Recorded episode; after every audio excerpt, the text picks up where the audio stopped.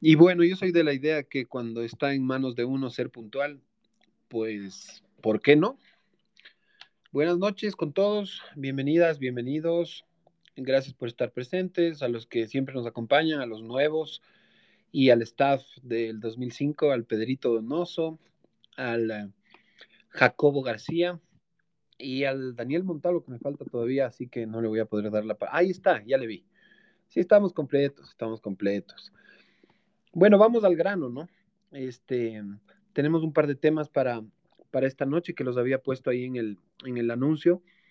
El primero, los 100 eh, días de la asamblea, ¿no? Ayer, ayer fueron precisamente 100 días desde que asumió esta nueva asamblea, se supone que era nueva, a ratos parece peor que la anterior y eso es bastante decir.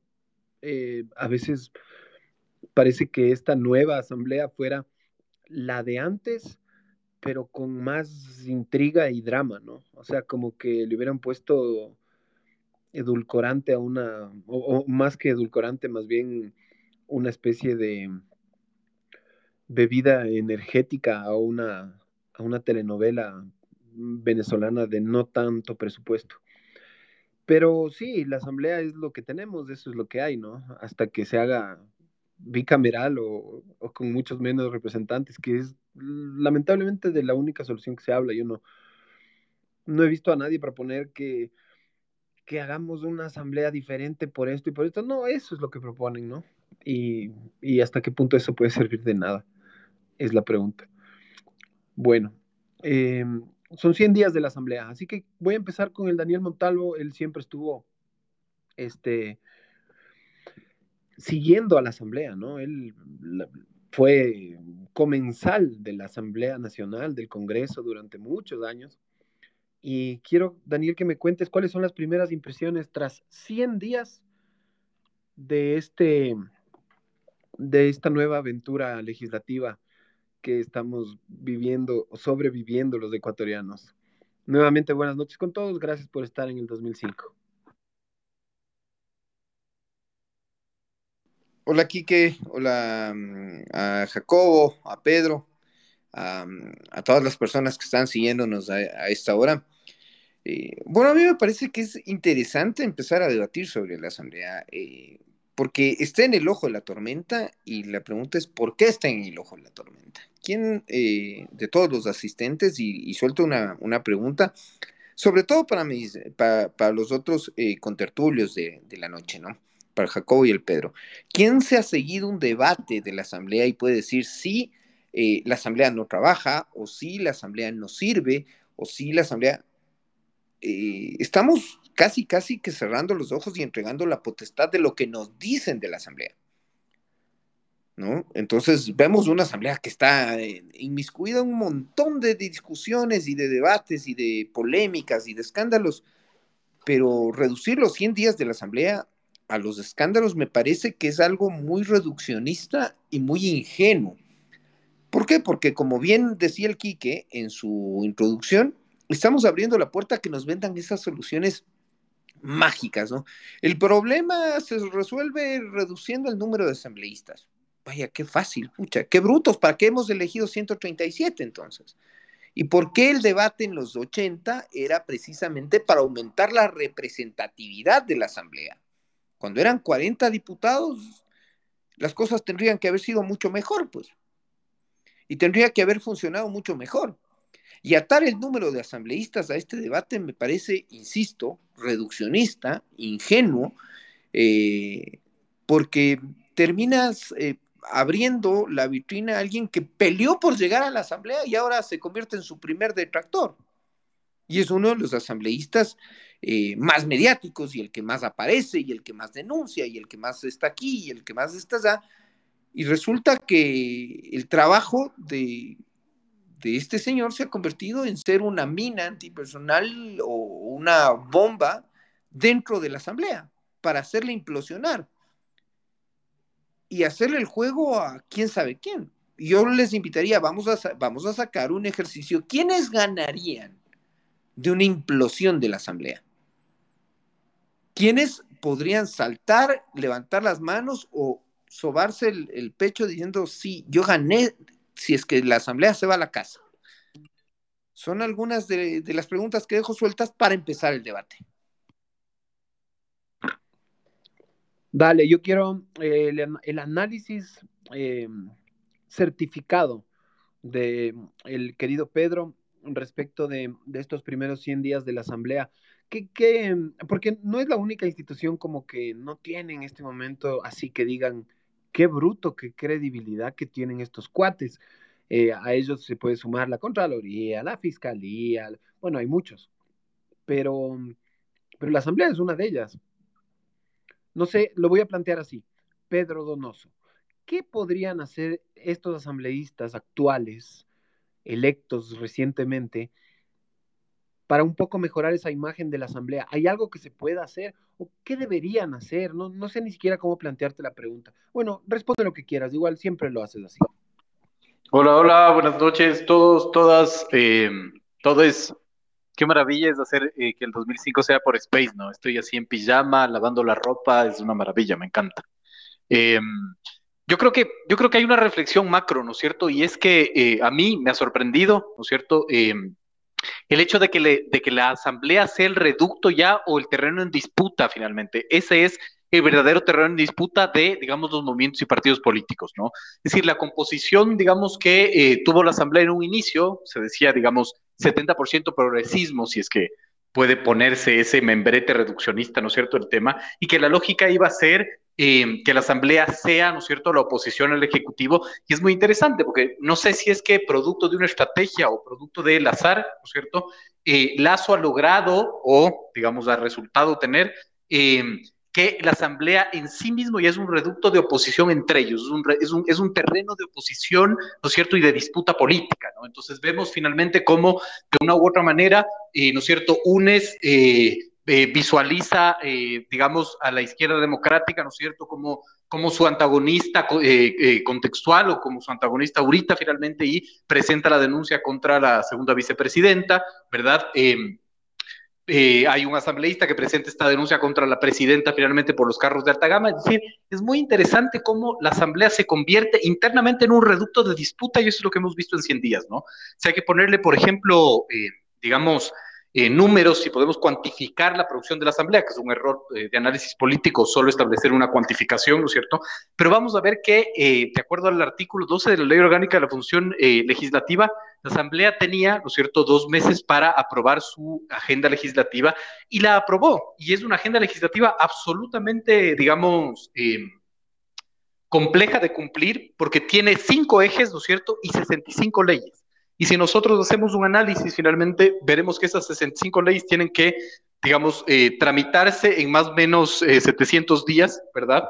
Y claro, es súper interesante ver cómo se puso esa vara tan alta, ¿no es cierto? Y se juega ahí con la expectativa, ¿no? Que me plantees un chuchaqui, porque la gente se va a enterar de que hay que meterse la mano al bolsillo.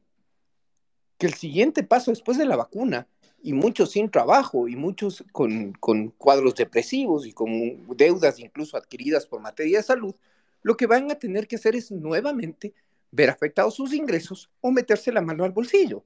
Y el debate va a pasar a, al espectro de a quién le culpamos. E ideológicamente el gobierno ya tiene eh, identificado a quién se lo va a culpar. A la burocracia, al excesivo tamaño del Estado, y, habrá que pensar, bueno, cuando hablamos de excesivo tamaño del Estado, ¿sobre qué estamos debatiendo? Sobre gente que va a tener que irse a la calle, porque le van a suprimir la partida. Y eso va a justificar la generación de empleo. En los discursos de los empresarios y de los gremios empresariales, históricamente, no me voy a circunscribir a los 14 años anteriores, históricamente ha estado la empresa es la que genera nueve de cada diez empleos. Es una realidad. Pero ¿qué va a pasar si es que el uno de esos diez empleos también empieza a perderse? Va a haber cama para tanta gente en la empresa privada. No, es que tendremos que ser emprendedores. Eso le vas a decir al servidor público que toda la vida ha estado en el servicio público, que tiene una carrera en el servicio público y con que con 48, 50, 55 años no es elegible para ser contratado Entonces son muchos debates que en ese sentido lo que nos van a plantear son decepciones. Entonces no soy muy optimista en cuanto a esa realidad post-COVID, mi querido Quique. Sí, está complicado. Yo hablé de desnutrición y de depresión infantil, pero claro, a eso había que sumarle algo que ya conocemos, que es la desconexión educativa de los niños, que, fue una realidad eh, durante el, el, ciclo lectivo anterior. Y,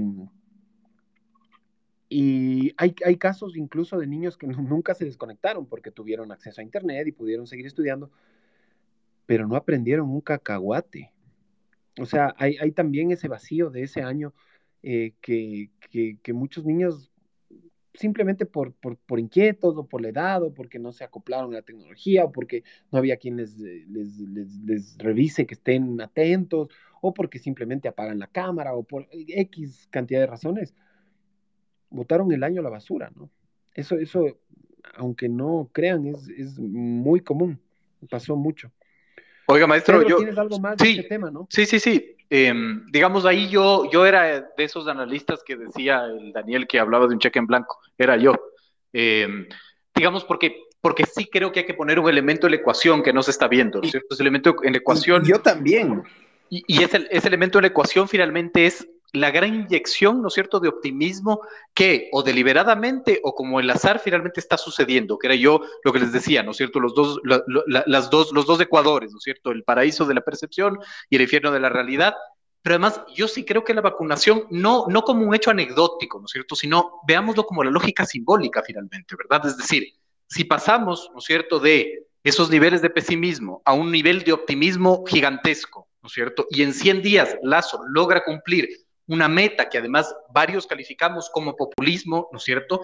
No estoy diciendo que eso le vaya a resolver los problemas de futuro y que la gente no reclame. Lo que estoy diciendo es que le da otra legitimidad al gobierno. La legitimidad de, en este baile, proponer, ¿no es cierto?, qué música escuchar. Es decir, aquí es una, aquí, es una disputa de legitimidad, en esta, en esta disyuntiva, en esta disputa, ¿no es cierto? En el Ecuador todo está en disputa ahorita, ¿verdad? Estamos discutiendo y resignificando los conceptos, ¿no es cierto?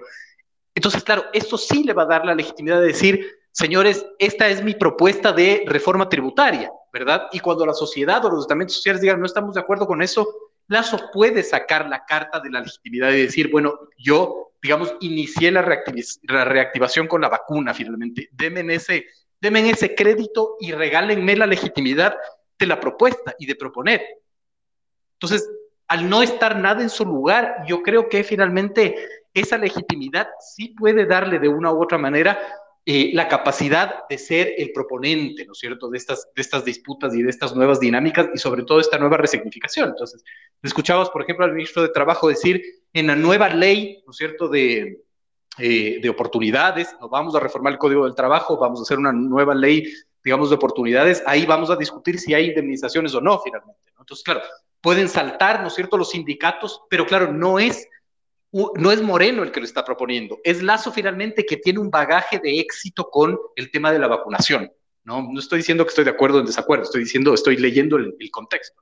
Entonces, súper interesante cómo le da ese halo de legitimidad y le da finalmente la capacidad de proponer, ¿no es cierto? Y de, y de generar quizás incluso un debate de cosas que antes ni siquiera se podían, eh, digamos, plantear en el debate, ¿no? Ni siquiera se podían debatir. Y en ese interín, hay algo que está sucediendo y son hay un montón de cosas que están sucediendo, no, no algo, un montón de cosas que están sucediendo.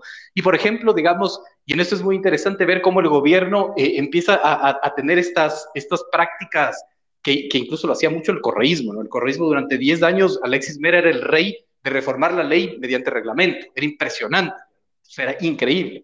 Lo mismo está haciendo Lazo, es decir, eh, eh, van a cambiar el reglamento al código laboral, por ejemplo. No estamos cambiando el código laboral, pues estamos cambiando el reglamento, ¿no? Eh, cuando presenta la ley de comunicación, que es la única ley que ha presentado, bueno, ahora la lo es, pero era la única ley que presentó desde el 24 de mayo, ¿no es cierto?, dejó sin efecto ese reglamento, por lo tanto esa ley era inaplicable. Entonces juega también a la lógica de la política de la reglamentación secundaria, y es muy interesante cómo va a generar ese tipo de fenómenos en el debate y en la discusión, ¿no? Eh, entonces, claro, se vuelve finalmente ahorita, ¿no es cierto?, un reacomodo de las relaciones, pero esas relaciones políticas dependen mucho del el capital político de la legitimidad que vaya acumulando el gobierno. ¿no? Sí, estaría bueno discutir también qué va a pasar cuando en pocos días, bueno, semanas todavía, estamos 25 hasta el, eh, ¿qué era? 7 de septiembre creo, ¿no? Los, los 100 días me parece. Eh, en todo caso, por ahí más o menos. Sí, algo así, 5 de septiembre, más o menos. No falta mucho, apenas un, par de semanas menos para, para coger y decir, bueno, ya cumplió, vacunó a 9 millones de personas, estamos bien, vamos bien. Pero de ahí que viene, ¿no? Y no hay buenas señales, no, no sé si son las mejores señales, ¿no?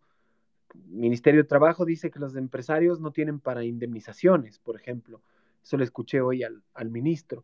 Recortan acceso a universidad pública, eliminan presupuesto para educación superior. Entonces, eh, no sé si las señales son las mejores, no sé si las señales son las mejores. Y claro, y aquí sí me tomo las palabras de Jacobo García, que es eh, mi autor de cabecera. Él, dijo algo, eh, porque también ese informe que, nos contaba Pedro de, de, cómo la mujer ecuatoriana está recurriendo al chulco y, y en qué intereses, ¿no? 1200% al año. Es una locura, es una locura que no tiene nombre, o sea, no, ni siquiera puedo empezar a, a describirla. Pero decía el Jacobo que hay una reactivación pendiente, obviamente.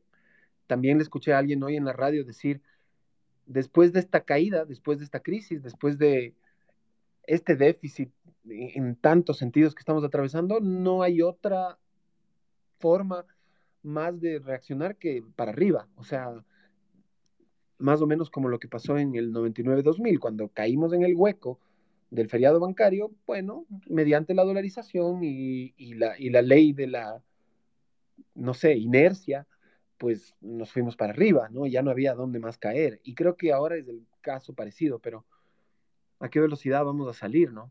Es un poco urgente. Y claro, aquí Jacobo dice, reactivación podría estar asentándose sobre pilares de barro. Y él ve esa amenaza como la gran amenaza de este tiempo, especialmente a mediano plazo. Estoy invitándole a hablar a Hernán Reyes, que mm, pidió la palabra. Y ya para ir cerrando con unas conclusiones finales, agradecer nuevamente, como siempre, a todos y todas y todos los que estuvieron presentes, conectándose, compartiendo. Muchas gracias por ser parte de, del 2005. Eh, le voy a dar la palabra a Hernán, pero primero vamos con conclusiones, por favor. Por favor, Pedro, este... Podría la o, dale, Daniel, ¿tú quieres, Daniel, hablar? Porque yo quería yo quería ponerles la misma pregunta a los dos. Y, es, hagan como que se las hace Pedro. ¿Podría una eventual, urgente y necesaria a corto plazo, mediano máximo, reactivación económica del país estar cimentada en, como dijo Pedro, pilares de barro. A ver, entonces arranquemos con Hernán, que, nos da el gusto de, tenerlo. Gracias por estar. Eh, te mando un abrazo y te, agradezco por, por el aporte. Eh, gracias por la invitación. Saludo a Daniela, a Pedro, a Arturo, a Tatiana y a alguna gente conocida acá en este Spaces. Bueno, he estado escuchando atentamente y, concuerdo con mucho de lo que se ha dicho. Me parece que hablar de la era pospandemia eh, implica eh, algo bastante lejano todavía, creo que dadas las condiciones estructurales del, país, dada la vara en los suelos con la que dejó el Ecuador Lenin Moreno, eh, vamos cuatro años, haga lo que haga Guillermo Lazo, eh, no va a alcanzar para hablar de una era pospandemia. Los niveles o los, los periodos, los tiempos de recuperación de la economía ecuatoriana van a ser mucho más largos, pero al mismo tiempo van a estar, creo yo, acompañados de niveles de, desigualdad cada vez mayores. Esto, esto es lo más trágico que trae consigo todas las crisis, en el sentido de que los grupos más vulnerables, eh, aquellos eh, que tienen menos eh, capacidad de acceso a los recursos que una sociedad dispone, aquellos que están en el lugar menos adecuado en cuanto a la distribución de estos recursos, son los que efectivamente van a cargar sobre sus espaldas eh, el peso de la, de la, crisis.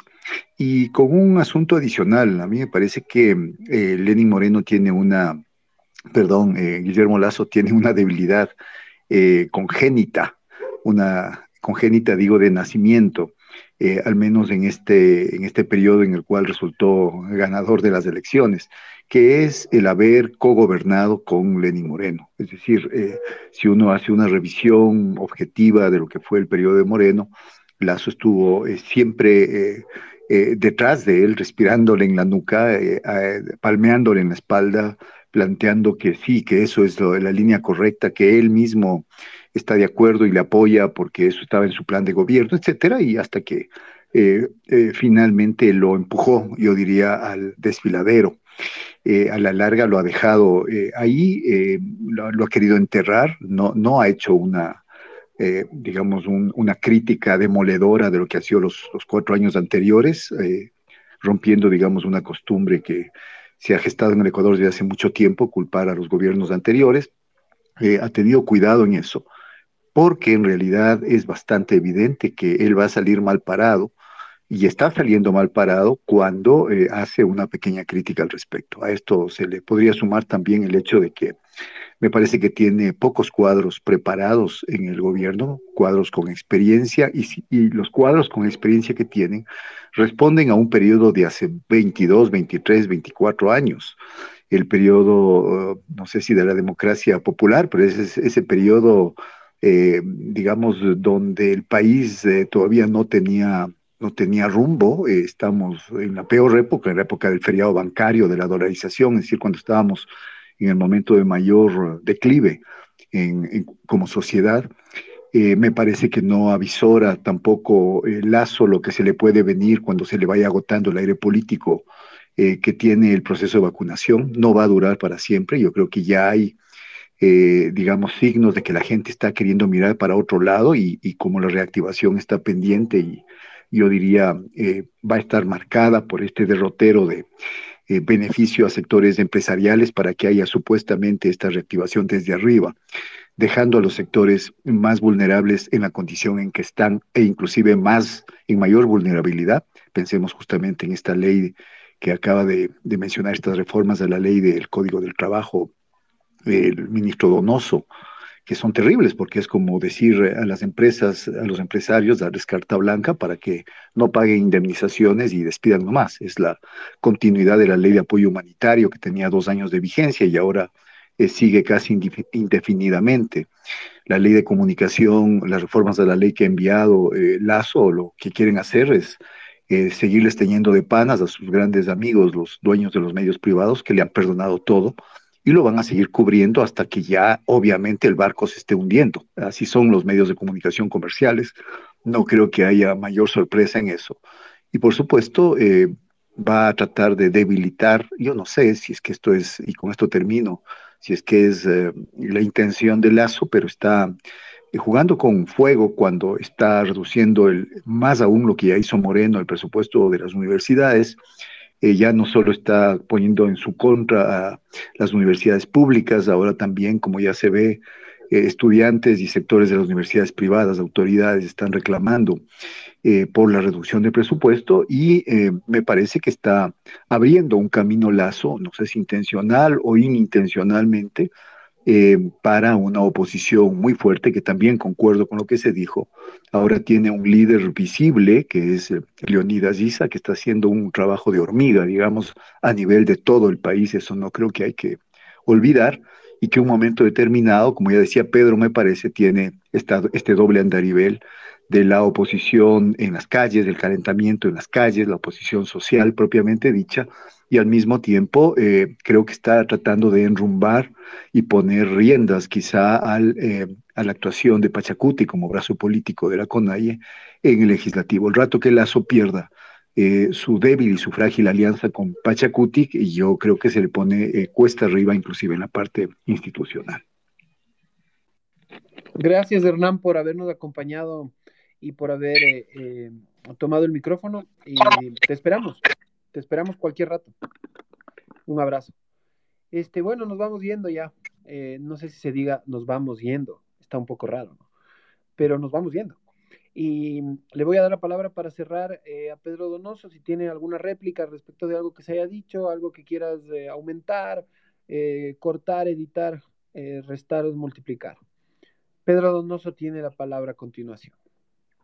Yo, yo, yo sigo, gracias, gracias a las ideas de Hernán, me hacen, digamos, reflexionar mucho en el, en el sentido de, sobre todo de la, de, la, irrupción de la democracia cristiana en el gobierno, ¿no? Y yo creo que tampoco es menor, digamos, decir, si nosotros hacemos memoria, la democracia cristiana finalmente era, eh, digamos, del antagonista del de, Partido Social Cristiano, eh, digamos, eh, geográficamente hablando, ¿no? Se disputan quizás se disputaban, digamos, en los 90, en el 2000, el mismo escenario ideológico, claro, pero sobre todo representaban esta disputa eterna en el Ecuador, que es una disputa regional, ¿no? Eh, y además que rompe finalmente cualquier alianza de cualquier tendencia ideológica, es decir, la derecha se une, pero siempre se fractura geográficamente en el Ecuador, ¿no? Históricamente hablando, la izquierda lo mismo, etcétera. Entonces, eh, sí creo que es supremamente interesante, digamos, a mí me apasiona ver esa lectura y ver ese, ese desenvolvimiento, ¿no es cierto?, de los actores de la democracia cristiana y además replanteando, ¿no es cierto?, eh, lo político y la política en este escenario COVID, ¿no es cierto? Y en este escenario del siglo XX con otras lógicas, ¿no? Y con lógicas, digamos, de cambios generacionales, de disputas generacionales. Lo que pasó en la CONAIE no solo es finalmente un cambio de presidente, es un cambio finalmente de visión, de ideología e incluso un cambio generacional. Es decir, es, digamos, la jubilación, entre comillas, de los viejos líderes y el paso finalmente a, una, a un emergimiento de una nueva visión con ISA, finalmente, ¿no? Eh, entonces a mí, digamos, me, me, me, me, llama muchísimo la atención el camino digamos, eh, forzoso, creo yo, además, que tomó Lazo al meter en sus filas de la democracia cristiana cuando, su lógica natural era el Partido Social Cristiano, ¿no? Y habrá que ver cómo, ¿no es cierto?, en esa disputa eh, se establece conceptualmente quién gana finalmente.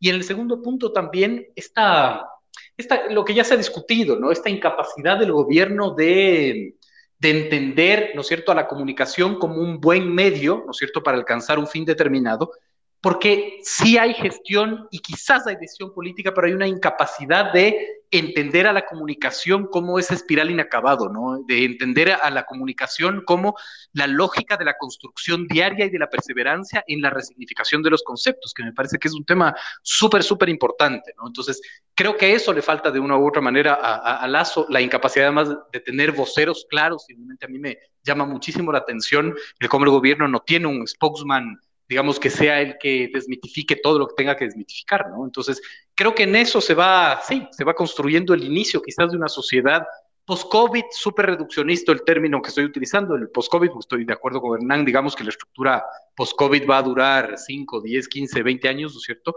Eh, y habrá que ver cómo, digamos, se, juega, se juegan finalmente las fichas y, qué, y qué efectos transversales también aparecen, ¿no?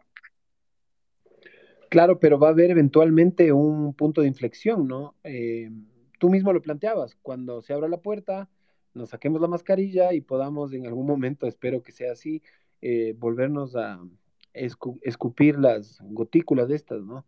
Eh, libremente.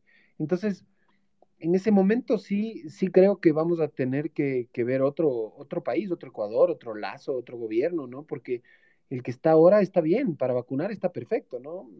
20 sobre 20. difícilmente podrían haberlo hecho mejor. O sea, ya con lo que tenemos, con el país que, que, cuentan, pues e, era, era complejo hacerlo mejor de lo que lo han hecho, ¿no? Y claro, ya cuando las vacunas no sean el tema principal, yo sí quiero saber cómo vamos a enfrentar todo la, todas las mini crisis y crisis estructurales y y todo tipo de crisis que atravesamos como sociedad, ¿no? No, no solo como país, porque esto sucede globalmente, pero países más, países menos. Latinoamérica ya sabemos que es una de las más afectadas siempre, pero yo sí quiero saber, Daniel Montalvo, para cerrar, con esto nos vamos a dormir. Este, ¿crees que crees que se pueda hacer algo para que ese rebote, porque va a haber un rebote, caímos en un hueco y de ahí todo es pampa, ¿no? Vamos a subir, eventualmente vamos a subir, vamos a, recuperar empleo, eventualmente vamos a eh, disminuir pobreza, eventualmente va a empezar eso a funcionar, ¿no? Eso, esos números no es automático, pero prácticamente, al haber estado tan, tan en el hueco, ¿no? O sea, tienes que ser un, salvaje para seguir hundiendo a un país como este, como están las cosas y como ya se ha hundido. Entonces digo, va a rebotar. Entonces, acelerar ese rebote, Daniel. ¿Hay la voluntad política? ¿Hay alguna señal de que, de que se pueda acelerar? A ver, eh, Quique, primero, para, para un poco contextualizar lo que dijo Hernán y lo que concluye Pedro, me parece importante que entendamos que lo que está haciendo y lo que está pasando es precisamente eh, blindándose de ese protagonismo que está adquiriendo eh, el movimiento indígena, los movimientos sociales, representados en la asamblea en Pachacuti. ¿No? ¿Qué es lo que está pasando? Estás desprestigiando una asamblea que es la que está controlada por Pachacuti. Y es clarísimo, no podemos negar que sí, que son sus propios pecados, sí, pero la maximización y la redundancia que tienen los escándalos que ocurren en la asamblea, en la en la discusión diaria, en el día a día, en la cotidianidad, es lo que precisamente está permitiéndole al gobierno tratar de generar un capital sobre sus logros, ¿no? En desmedro de, su legítimo antagonista, desequilibrio de poderes de los que se han hablado, que vendría a ser la asamblea. Y vendría a ser los movimientos sociales y la posibilidad de movilizaciones, entonces ya, ya los estás deslegitimando desde ahora. Entonces creo que eso es lo que está ocurriendo y hay que aterrizar en el papel esos conceptos. Segundo, lo que tú me planteabas de, del rebote, bueno, habrá, habrá que ver para dónde rebotas. Habrá que ver para dónde rebotas, porque sí te van a, identificar, miren, el empleo creció así, pero ¿qué empleo? ¿En qué condiciones? La educación superior es un, gran eh, tema de debate de lo que va a ocurrir. ¿No? Yo le veía, estaba hace poquito conectado, ya se desconectó. Ah, no, está todavía eh, el, rector de una universidad. Y ahí me parece que va a ser importante también debatir, bueno, ¿qué universidad es la que te van a impulsar? ¿Qué universidad es la que te ofrecieron con libre ingreso, con la posibilidad de que tú escojas las carreras?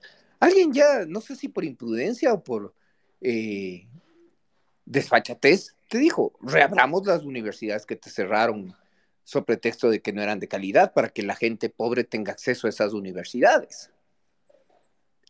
¿No? Entonces es, un debate bastante interesante y sobre todo el rebote no, no pasa por ser pitonizos de este rato de qué es lo que va a ocurrir, sino por analizar cuáles son los escenarios en los que puedes rebotar. Y por eso planteo empleo, educación superior, las, cosas de la cotidianidad, las cosas que, nos afectan en el día a día. Sí, entiendo lo de que no hay que ser pitonizos porque nadie, nadie lo es, creo. Bueno, alguien tal vez con unas cartas o no sé, pero no, es muy común el oficio, creo. Unos caracoles, un tarot y unas barajas. En mi, en mi colegio leían hasta el café, el cigarrillo, todo, todo te leían. Pero lo que yo quería, quería decir es que las señales no son buenas para el rebote. O sea, ¿va a haber un rebote eventualmente? Sí, evidentemente. ¿Estamos cerca del rebote? Sí, cada día más cerca. ¿Va a suceder? Va a suceder. Como tú dices, ¿para dónde va a rebotar? ¿Va a rebotar para el lado equivocado? Es probable. Las señales son pésimas, no son buenas. Son, son de mala calidad. O sea, eh, quieren desproteger al trabajador, quieren este, eh, volver flexible la contratación para que te paguen lo que quieran y trabajes lo que ellos quieran. Eh, quieren impedir acceso a universidades, quieren dificultar, dificultad para, para conseguir y alcanzar becas, y al mismo tiempo parece que quieren reabrir universidades de garaje, entonces, todo mal, o sea, todo, las señales son pésimas. Por eso digo, como, como dice Daniel, ¿no? No nos anticipemos, queda todavía un poco de, tiempo para que se cumpla ese, ese hito de las vacunas y lógicamente el gobierno reaccione, ¿no? Vamos a ver para dónde reacciona. Las señales son malas. No quiero ser. Las señales se, ven en el.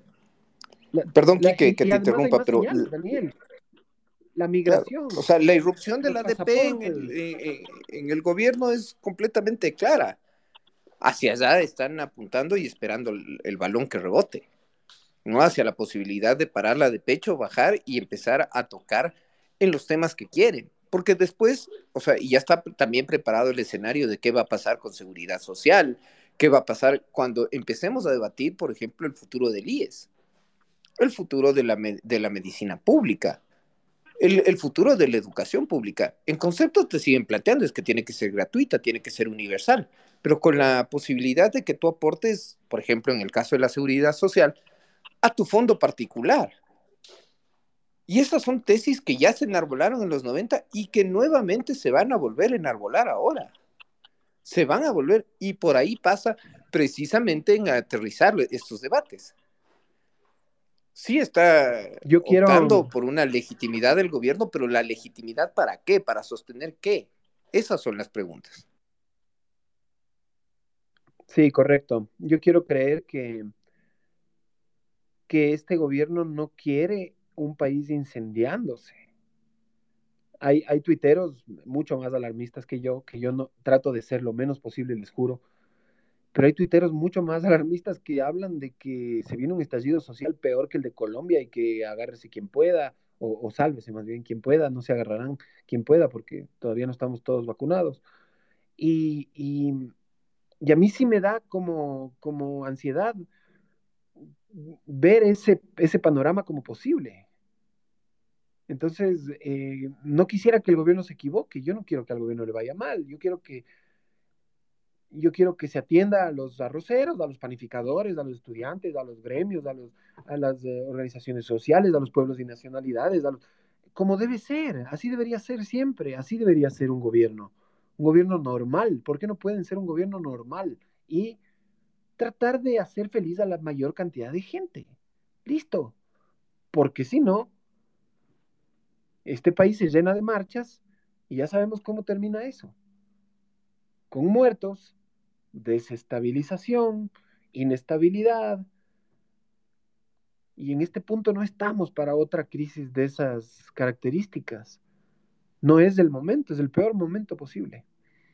El próximo miércoles les esperamos. Gracias a Hernán Reyes por habernos acompañado de invitado sorpresa, Pedro Donoso, Daniel Montalvo y a Jacobo que no se pudo conectar finalmente. A todos los que estuvieron, un abrazo, una un agradecimiento especial por habernos acompañado y, nos vemos el otro miércoles. Nos oímos aquí por el space de Twitter en el 2005, un programa concebido en 2020 para hablar del 2021. Chao con todos, ¿no? Un abrazo, chao, chao. Abrazo, gracias.